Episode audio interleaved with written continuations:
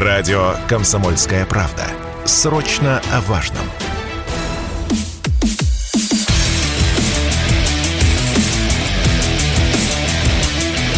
Программа с непримиримой позицией. Утренний Мардан. Всем здравствуйте! В эфире радио «Комсомольская правда». Я Сергей Мардан. Новости у нас плохие, сами знаете. Вчера был очередной массовый расстрел в школе. Я начну с этого.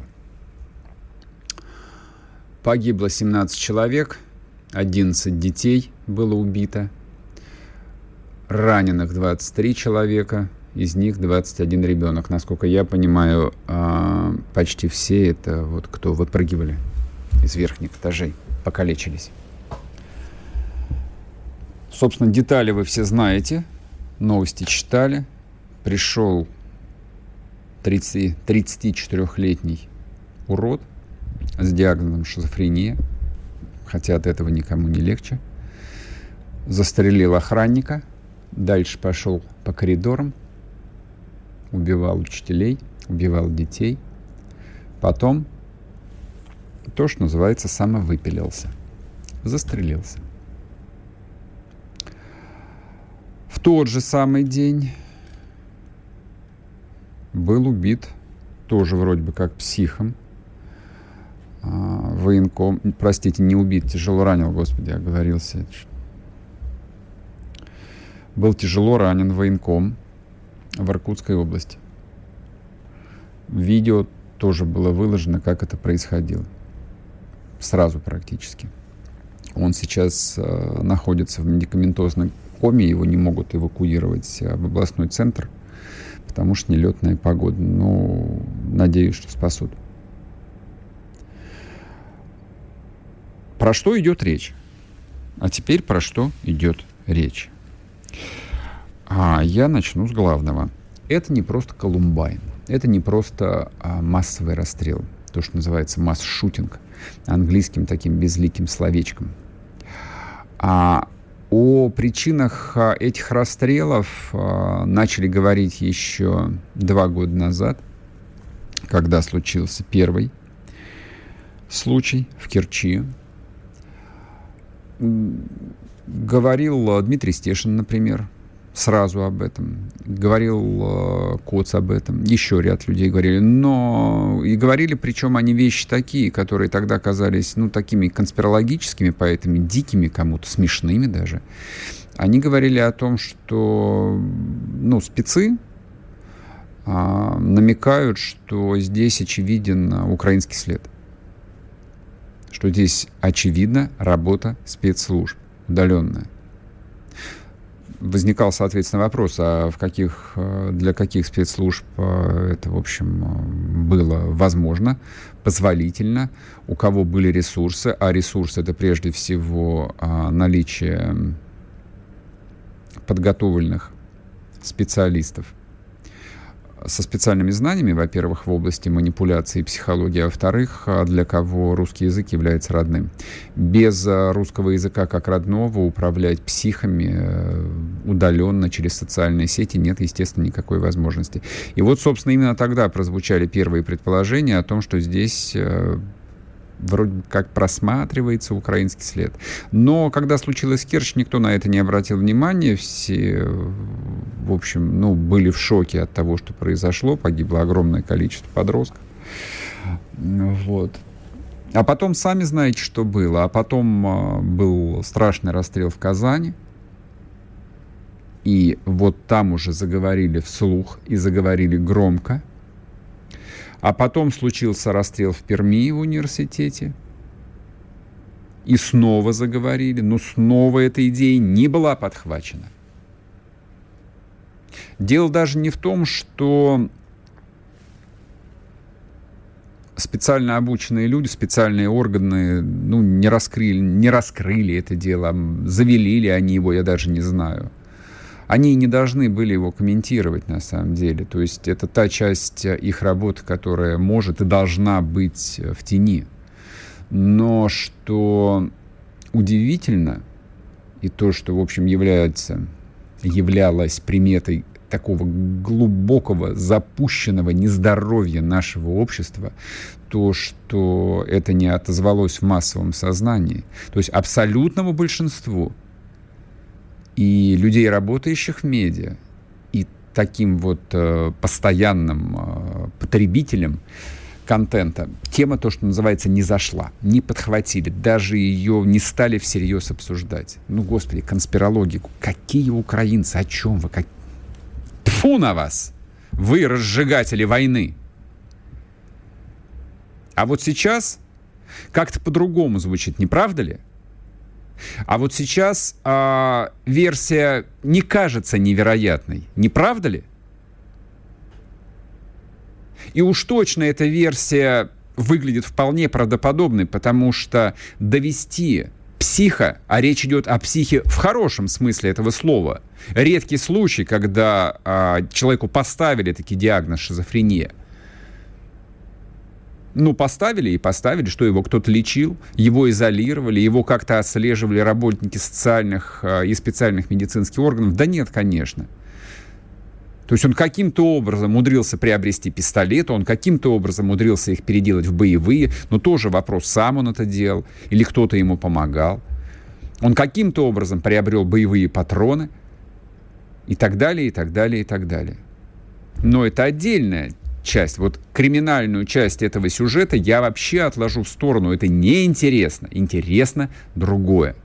Что все это происходит концентрированно, сжатое во времени, в момент идущей мобилизации,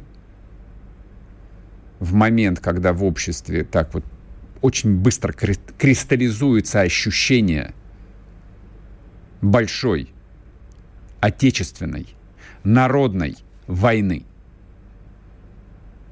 Вот именно в этот момент это происходит. И удар наносится, во-первых, по детям, самая уязвимая а, часть а, общественного организма любого общества – это бить по детям. Собственно, поэтому чеченские сепаратисты били по Беслану. Помните же?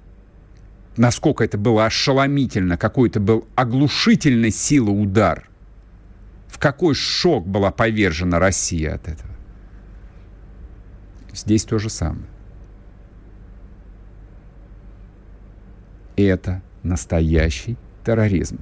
В буквальном, в юридически буквальном смысле этого слова это не диверсия, это терроризм. И снова, как и в случае с убийством Дарьи Дугиной, снова возникает вопрос, а где какая-то адекватная реакция? Простите меня. Что еще необходимо для руководства Российской Федерации для того, чтобы Украина была объявлена террористическим государством? И специальные службы Украины были объявлены террористическими и, соответственно, вне закона. Вне закона это значит, что любой сотрудник этих служб, СБУ, ГУР, уничтожаются на месте, где бы они не были обнаружены. Без суда и следствия. Пулю в лоб. И в яму. Вопрос риторический, честно говоря. И еще один комментарий, который у меня возник. Здесь дело даже, а, ну, не в неловком, а, в общем, довольно глупом комментарии, который сделал министр просвещения Кравцов вчера по поводу того, что нужно заняться, наконец, компьютерными играми, которые разрушают сознание наших детей. То есть это все было уместно, это все было привычно год назад. То есть когда разные большие российские начальники – на серьезных щах начинали рассуждать про опасность компьютерных игр, но мы, конечно, смотрели на них как на умалишенных. Ну, в общем, это был такой привычный фон. Ну, что там буровит и буровит. Ну, понятно, люди пожилые, что с них взять? Но не сейчас. Но не сейчас. Сейчас такое время, что каждый чиновник, тем более высоко поставленный, тем более министр, член правительства – должен ну, не просто отвечать за свои слова. Время слов прошло. Он должен ежедневно демонстрировать, что он вот делает максимум всего возможного на своем посту в рамках того функционала, который на него возложен. И мы, по крайней мере, вот за это можем быть спокойны. Не надо произносить глупости. Есть совершенно очевидная вещь. Вот не нужно быть никаким специалистом по, по антитеррору для того, чтобы видеть очевидное. И в случае с Казанью, и в случае с Ижевском маньяк приходит в школу и первым делом убивает охранника. Охранник просто готовая, легкая цель. Там просто сидит безоружный человек. Просто безоружный человек, которого ты заходишь и стреляешь в него. И все. Все, что требовалось сделать еще после Казани.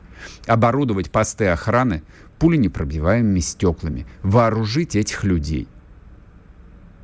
Вот и все.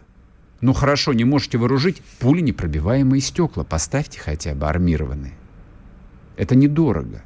Это потянул даже бюджет бы города Ижевска, города, славного города оружейников. Ну что же это такое, а? А мы будем бороться с компьютер, компьютерными играми. После перерыва продолжим. sportkp.ru О спорте, как о жизни.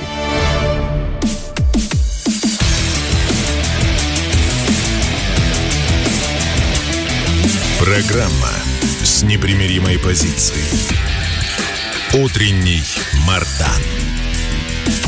И снова здравствуйте, и снова в эфире радио «Комсомольская правда». Я Сергей Мордан. А есть еще одна важная тема. А, я на нее получил а, вчера вечером и сегодня ночью какое-то гигантское количество комментариев, и сейчас я вижу в чате очень многие пишут. Итак, я хотел бы а, в этой части поговорить о продолжающейся частичной мобилизации, но не о том, как она происходит. Мы об этом тоже сегодня вспомним.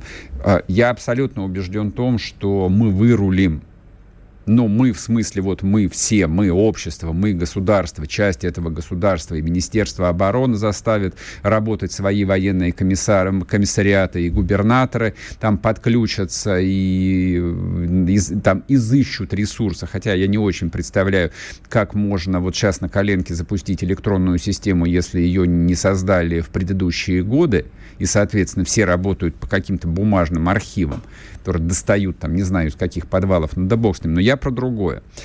А это то, о чем мне писали и говорили масса людей, э, то, что я а, услышал э, там увидел собственными глазами. И вчера, например, тоже у себя в телеграм-канале я выложил ролик из Ростовской области. Кому любопытно, найдите вечером а, такой, как коротенький видос. Там женщина, а, я не знаю, кто она по званию, то есть это явно уже вот а, там на месте, где принимают а, мобилизованных, она им говорит, что, ребята, вот бронежилеты вам дадут, обмундирование вам дадут, а все остальное это вот ваша личная проблема, подключаете родных, близких, туристические коврики, значит, аптечки, ну и так далее спальные мешки. Вот всего этого нет. Это все как бы ваша забота. Она говорит, ребята, позаботьтесь о себе. А я тоже, значит, привлек э, очень компетентных людей, очень компетентных людей, э, чтобы они сделали э, специальный список э, вот э, тех э, вещей из снаряжения, которые желатель, желательно, если есть возможность, иметь свое. А, я немножечко вам прочту, вот, а все остальное вы сможете дочитать сами, а если хотите совсем детально ознакомиться и даже предпринять какое-то решение, милости просим. А, очень длинный текст, аж в двух постах он у меня поместился. Итак, начнем с аптеки.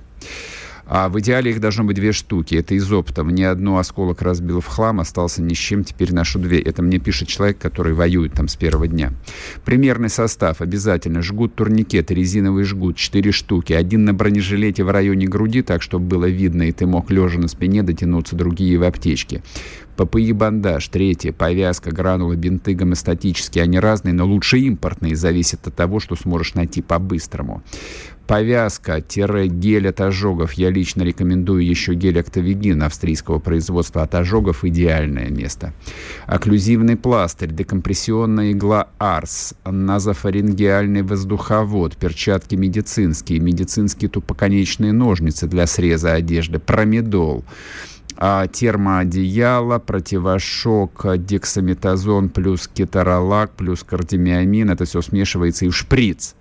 Ну и, соответственно, по персональным болячкам от головы, от давления или что там у тебя с возрастом появилось. Берешь аспирин, конечно, ну и то, что врач прописал лично тебе очень рекомендую взять от поноса средства. Не уголь активированный, он не помогает. Гидросек вместе с одной таблеткой принимаешь пакетик литомеда. Это электролиты. Растворяешь один пакетик в воде и пьешь. На вкус так себе, но понос проходит моментально и без длительных запоров. Смешно, но это капец какая актуальная хрень. Повторяю, одна аптечка на груди, вторая сзади сбоку, так, чтобы мог дотянуться лежа. Еще важная вещь. По броникам Мои фавориты – бронежилеты 6Б43 и 6Б45. 6Б43 – отличный штурмовой бронежилет класса 6А защиты. Держит с 10 метров бронебойно-зажигательный патрон 7,62. Две плиты из керамики, грудь, спина при необходимости меняются местами. Масса в базовой комплектации до 9 килограмм. Система Молли позволяет на сам фартук навешивать подсумки и доп дополнительные модули защиты, о них ниже. Из доработок сразу под стандартную защиту а, от запреградного воздействия пули поставил пенку сетчатую. Знаю случай, когда человеку метров 70 прилетел боезаряд и оторвалась легкая. Спереди на нижнюю стопу кремится напашник, сзади поджопник из арамида, защищает заднюю часть от ягодиц до колен по первому классу защиты. Считаю напашник и поджопник обязательным приложением к бронежилету. При необходимости ставятся наплечники. Ну и так далее. По одежде. Все проще. Главные критерии. Прочность, негорючесть, чтобы не светилась в ПНВ, способность к воздухопроникаемости, отведению влаги. Я беру все импортное, в основном от Helicon Tex и Гарсинг. Обязательно зимой термобелье, критерии те же. Желательно, что куртку, что штаны иметь на пуговицах с карманами под наколенники и налокотники и прошить в паху, но в местах наибольшего износа. Обувь. Летом нормы в кроссовках, но весна, зима, осень это... Угу. А поэтому трачу немеренное бабло на ботинки. В Китай даже не смотри, лучше Германия, Америка. И так далее. Здесь много чего еще. А, и добрые русские люди пишут. Сергей Александрович, это ж все тянет а, тысяч на 200. Да, вот этот мой товарищ, который, э, ну, потратил время и с коллегами составили этот список, сразу оговорился, что вся эта снаряга тянет примерно на 2-2,5 тысячи евро люди посчитали. Но тут ведь как? А, вот эта вот женщина из Ростовской области, которая вот э, встречает мобилизованных, она говорит, ребят, как бы там пишите родным, пишите. То есть деньги есть, тратьте их, позаботьтесь о себе сами. Заранее. Заранее. Вплоть до аптечек. Это нужно иметь заранее. Хорошо это или плохо, я понятия не имею, хорошо или это или плохо. Я считаю а, важным, я считаю абсолютно обязательным а, поделиться этим знанием со всеми людьми, которые, во-первых, а, ждут повестки, с теми, которые могут получить повестки, с теми, которые завтра или через месяц или через два могут оказаться на фронте. Вот, собственно, и все. В этом нет никакого политического подтекста, в этом есть исключительно здравый смысл. Ну, соответственно, найдете и дочитаете. Мне кажется, это очень важная вещь. По поводу продолжающихся писем, кого где никак э, неправильно приз, призывают.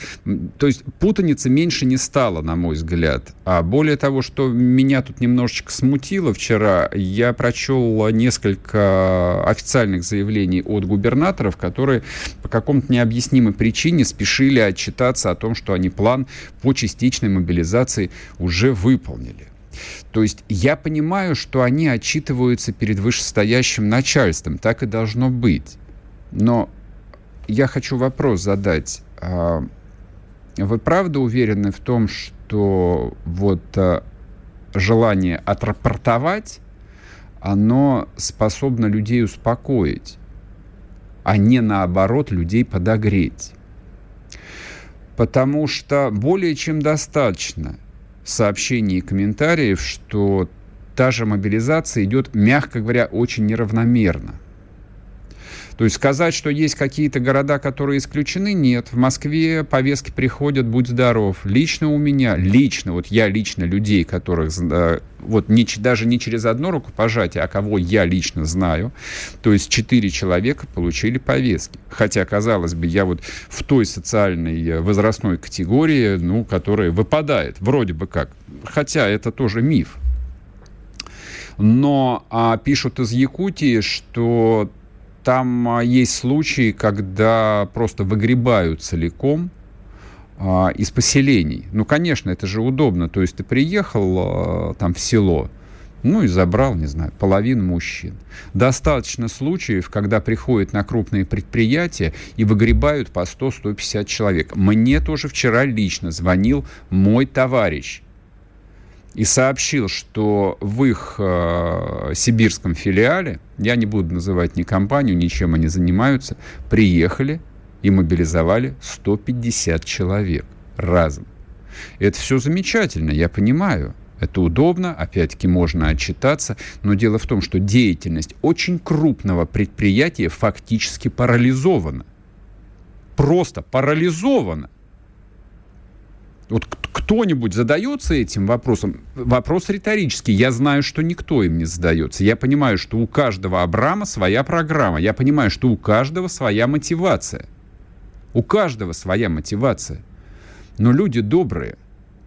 Вот, мне кажется, мы сейчас точно уже подходим к тому моменту, когда нам нужно не просто использовать советскую риторику, символы, а использовать советский опыт. Вот Государственный комитет обороны, который был создан в 1941 году, это была именно та универсальная структура, которая могла уравновесить и разрулить все внутренние противоречия и разные интересы различных ведомств. Вот чтобы не было такого, что а, там, ответственного за налоги, за экономику интересует работа предприятия, а есть э, военный комиссар, которого интересует отчетность по числу мобилизованных. Так не должно быть. Но мы еще поговорим об этом. Пока короткий перерыв на новости. Радио «Комсомольская правда». Мы быстрее телеграм-каналов.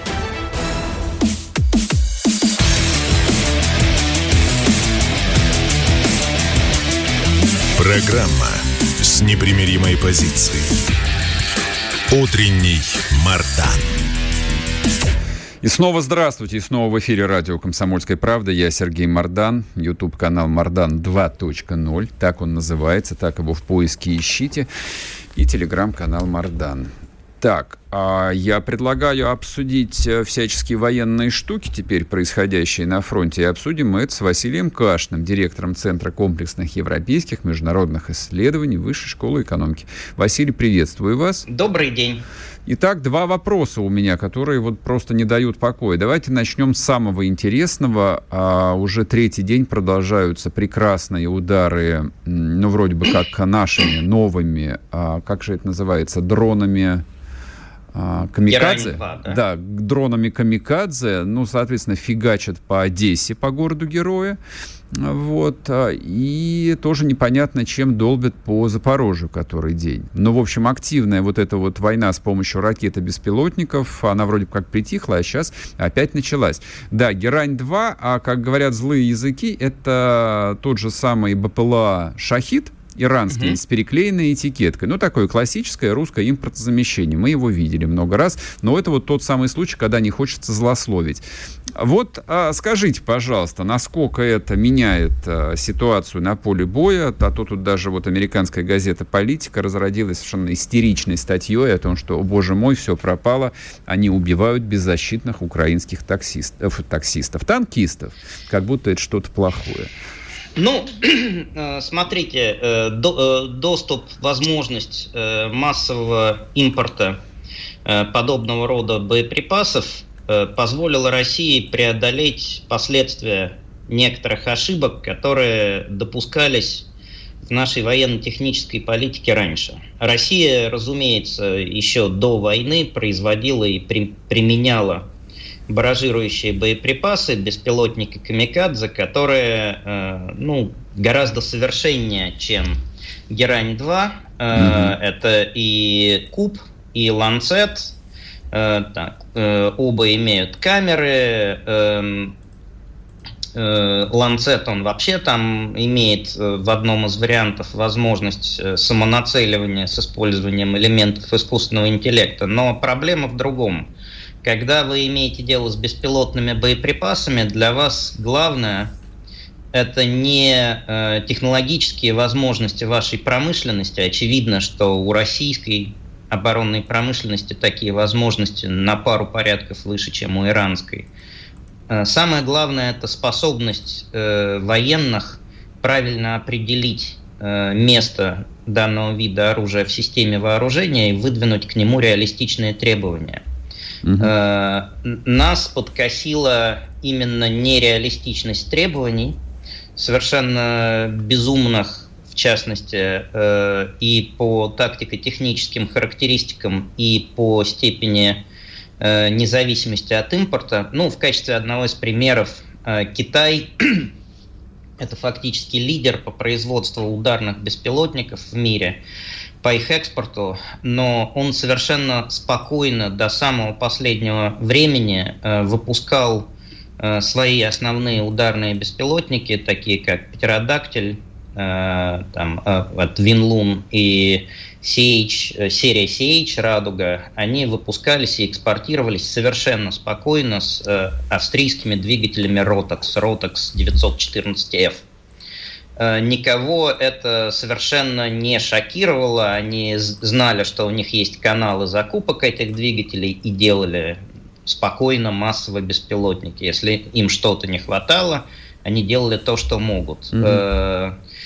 У нас э, вот такой подход, доведенный до предела, привел к тому, что мы наладили производство беспилотников, но в очень небольших количествах, столкнулись с началом войны с жесточайшим дефицитом производственных мощностей, и сейчас он преодолен благодаря доступу к иранской продукции.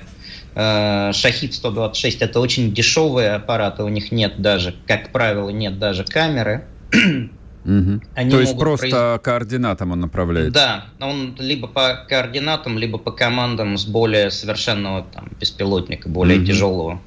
Э, они ос- э, оснащены простыми бензиновыми моторчиками, отсюда вот известно это явление, что звук как от мопеда, и угу, вот угу. уже рассылают украинские э, военной инструкции, что когда вы его слышите, звук мопеда или бензопилы, надо прятаться. Но он может производиться в совершенно чудовищных количествах. И э, для большого количества целей его возможностей хватает. Я думаю, что именно в силу его простоты мы можем довольно быстро перейти э, к его локализации в России. Может быть, что-то уже сделано в этом направлении, мы просто не знаем. Но э, Главное, главное э, это показатель того, что главное вот в этом классе оружия это не какие-то супертехнологии, которых у Ирана нет, это э, правильная постановка задач со стороны военных. Угу. Вот. И э, на самом деле это неизбежная ситуация, когда вы имеете первую большую войну за несколько поколений, и вылезает огромное количество проблем, и Вопрос в скорости их решения. Конечно, у противника есть преимущество, потому что на него работает э, блок из 50 стран. Да, там это все НАТО и ряд других союзников США в мире, что позволяет довольно быстро затыкать дыры. Там что-то, что нужно, оно где-то да есть. У нас пока что единственный поставщик оружия, э, о котором мы знаем точно, это Иран.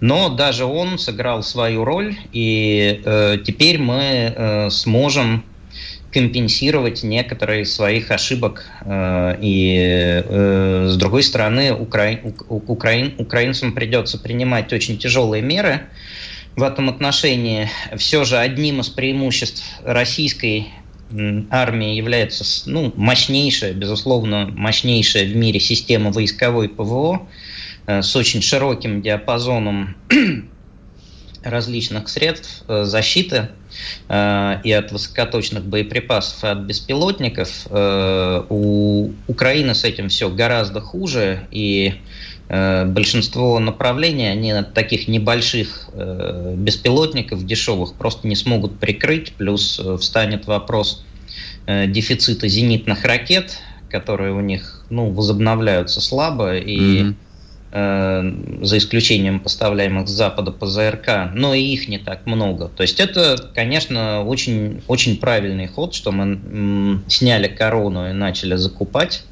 Ни одна страна не может вести войну, опираясь только на свой, э, такого масштаба войну, опираясь только на свой промышленный потенциал. Угу. США никогда только на свой потенциал не опираются, никто не опирается. Да? То есть, э, когда есть возможность что-то купить, это надо делать и не надо этого стыдиться. И будем надеяться, что эта система будет применяться все больше и больше, и мы позаимствуем и другие системы, которые полезны и производятся разными незападными государствами. Их много. У меня вопрос. Там же помимо шахидов еще есть э, вторая штука, тоже под прекрасным э, знакомым русскому уху именем э, Маджахет.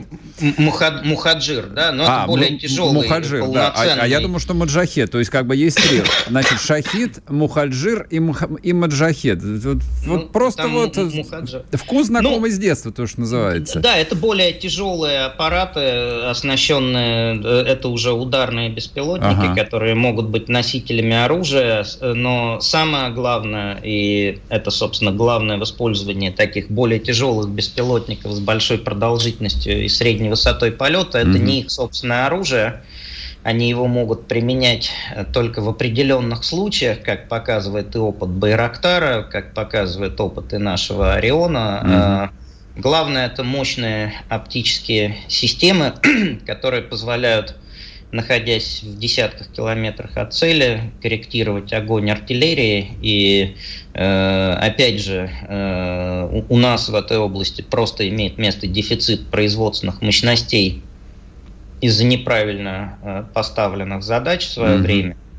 И э, на, будем надеяться, что сейчас это будет преодолено, мы сможем насытить э, наши вооруженные силы этим видом техники, это позволит лучше использовать наше большое преимущество в количестве артиллерии. А вот а, какой вопрос я хотел бы еще задать, потому что ну, его не особо комментируют, а мне кажется, возникает э, такая легкая форма психоза в обществе, ну, по крайней мере, у тех, кто вот неотрывно следит за военными новостями, а что хохлов насытили, ну, по максимуму, ну, не только вот там хаймерсами, хай, хай, хаймерс это такая вот, э, это страшилка, но вот всем там тепловизорами, современными бронежилетами, а, качественными снайперскими винтовками, ну, вот всем тем, что необходимо, там, средствами связи, всем тем, что необходимо солдату на современном поле боя, а мы, в общем, ну, как в фильме Никиты Михалкова с черенками от лопат.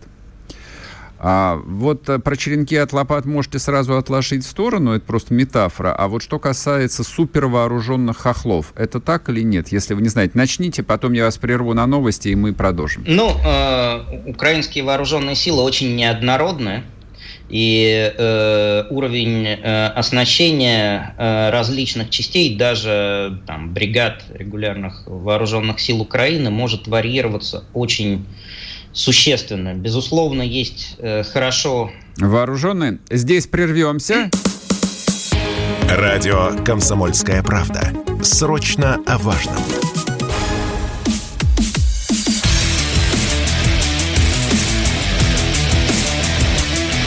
Программа с непримиримой позицией. Утренний Мардан. И снова здравствуйте, и снова в эфире радио «Комсомольская правда». Я Сергей Мордан, с нами Василий Кашин на связи, директор Центра комплексных европейских международных исследований Высшей школы экономики. А, Василий, значит, мы с вами начали говорить э, вот о слегка так сформировавшемся мифе о суперэкипированных, хорошо вооруженных украинских э, ВСУ. Прошу вас.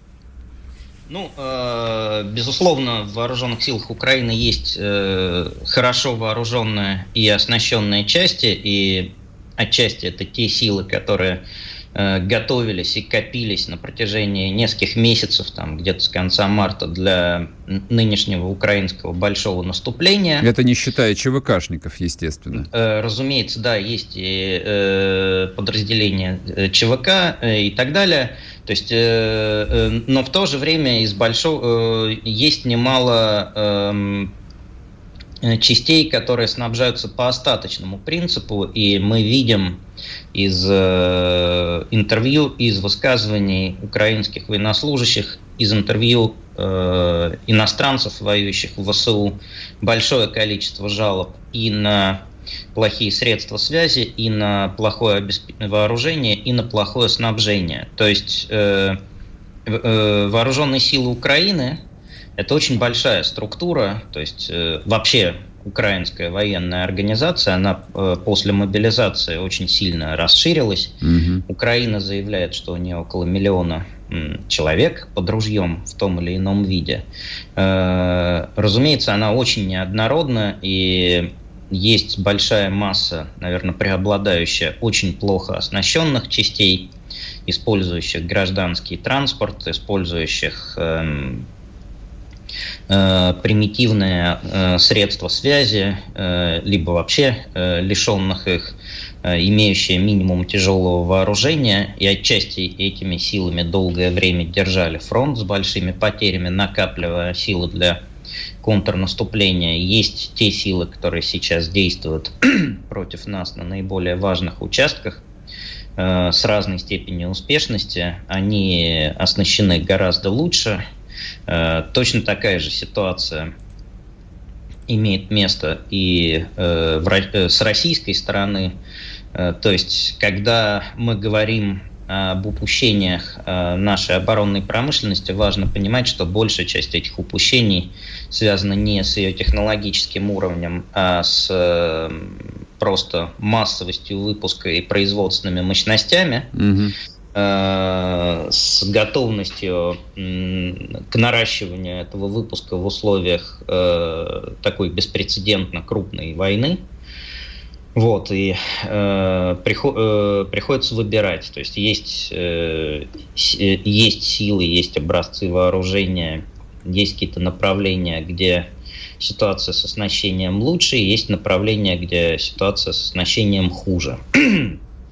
Каждая новая операция, в зависимости от успешности, она может приводить э, к ухудшению или улучшению положения. То есть там э, уход из Харьковской области, он сопровождался, видимо, для российской стороны небольшими потерями личного состава, но некоторыми потерями заметными техники, которую могли там оставить на ремонтных базах либо бросить без топлива, иногда довольно современной техники. То есть э, все это реалии э, войны на истощение, которая ведется обеими сторонами, и у обеих сторон есть ограничения, э, которые связаны с моделями развития оборонной промышленности и в России, и на Западе, которые сложились э, после холодной войны. Это ориентация на ограниченный выпуск очень совершенных, сложных образцов оружия, которые должны выпускаться на специализированных предприятиях высококвалифицированной рабочей силой, которую быстро не обучишь. Это затрудняет э, быстрое наращивание производства, то есть то, что делалось во Вторую мировую войну, когда Э, и в Советском Союзе, и в Соединенных Штатах могли за считанные месяцы, например, на автомобильном или тракторном заводе начать делать танки. Сейчас это не получается. Mm-hmm. И как раз вот такие замечательные образцы вооружения, как эти одноразовые иранские дроны э, Мухаджир, это выход из ситуации, поскольку это оружие разработано по другой философии, оно адаптировано к довольно простой иранской э, промышленной базе, оно э, менее требовательно к качеству подготовки производственного персонала. Угу. И, э, видимо, в этом направлении должна очень сильно работать мысль, чтобы мы могли э, быстрее закрывать э, дыры и потребности на фронте. Хотя, конечно, Смотрите, а, вот а, я про что еще хотел бы с вами поговорить. Если не ваша тема, сразу скажите мне. А, просто вот ваше рассуждение меня навели на эту мысль. А, мы постепенно так вот вкатываемся на самом деле а, в ну, в более или менее жесткую форму а, мобилизационной экономики. То есть сценарий очень плохой, очень негативный, который грозит тяжелыми экономическими последствиями любой стране, в том числе и нашей. Но деваться, я так понимаю, ну, некуда. В любом э, случае. Отсюда вопрос. Смотрите, теперь я сформулирую вопрос. Ну вот а, иранцы в состоянии каким-то образом а, там и, значит, свои шахиды делать, и электромобили, и, в общем, ну, и как-то, ну, такое за, закрытое общество, ну, вполне себе рыночное. То есть у них социализма никогда никакого не было, они и не страдают по его поводу. Как у нас это может быть? Вот нам как мобилизовать свою экономику и при этом а, там не убив окончательно там частный бизнес, который и так не слишком большой? А, смотрите, на самом деле интересный факт, который на которые очень мало обращается внимание, это то, что до последнего времени о мобилизации экономики речи не шло. То есть у нас шла адаптация экономики к санкциям, но э, стоимость, э, собственно, военных действий на Украине удерживалась в крайне узких таких объемах. Война велась задешево. То есть у нас есть данные об исполнении военного бюджета за 2022 год – была недавно публикация, так вот там э, превышение расхода средств по итогам 2022 года над э, прежними довоенными прикидками составляет всего лишь 1,2 триллиона рублей. То есть mm-hmm. это примерно жалкие 20 миллиардов долларов. Э, видимо, это существенная, по крайней мере, часть стоимости СВО, по крайней мере, той или части, которая ведется по линии Минобороны. Там mm-hmm. есть какие-то расходы на Нацгвардию, там э, какие-то другие структуры и финансирование народных республик, но явно они меньше, чем вот эта доля. То есть это ничтожные расходы. Россия вела э, этот конфликт без особого напряжения сил с экономической точки зрения и задешево. Э, Э, при этом она смогла отделаться очень небольшим ущербом для экономики до сих пор. Э, речь идет о том, что, э, ну, судя по заявлениям президента на Восточном экономическом форуме, у нас должен быть по итогам 2022 года профицит бюджета в 450 с лишним миллиардов рублей. То есть это можно увеличить расходы, даже не, не влезая в долги. Угу. Для воюющей страны это беспрецедентно. То есть резервы э, наращивания расходов и масштабов СВО большие даже без коренной смены модели. И они, видимо, э, как бы мое предположение состоит в том, что вот эта смена модели СВО, она и началась э, на основе переоценки экономической ситуации. Я прекрасно помню, что говорили экономисты в начале введения тотальных санкций были самые разные оценки, и худшие оценки были до 20% падения ВВП. Угу. С чем был связан огромный разброс оценок, нету никакого научного аппарата. Макроэкономическое прогнозирование, оно строится на анализе прошлого опыта, а опыта введения таких санкций против столь крупной экономики не существовало.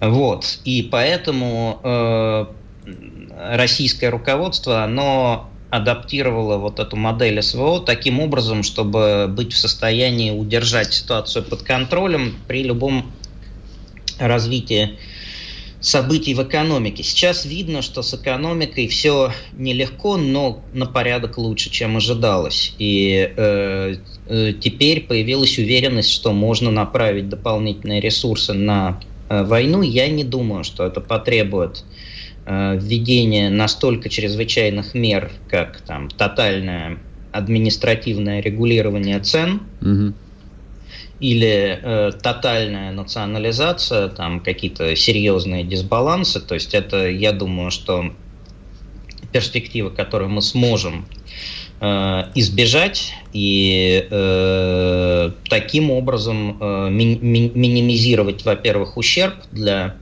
собственной экономики, и, во-вторых, э, продолжать выигрывать войну на истощение, потому что сейчас мы ее выигрываем. Mm-hmm, мы mm-hmm в общем-то, до последнего времени жили в обществе мирного времени. Э, да, даже настроение начали Василий, меняться. я, я вас прерву сейчас, э, мы уже уходим на перерыв. Спасибо. Я просто надеюсь, что мы с вами продолжим еще эту тему чуть попозже. Мне кажется, это вот то, с чем нам так или иначе придется жить.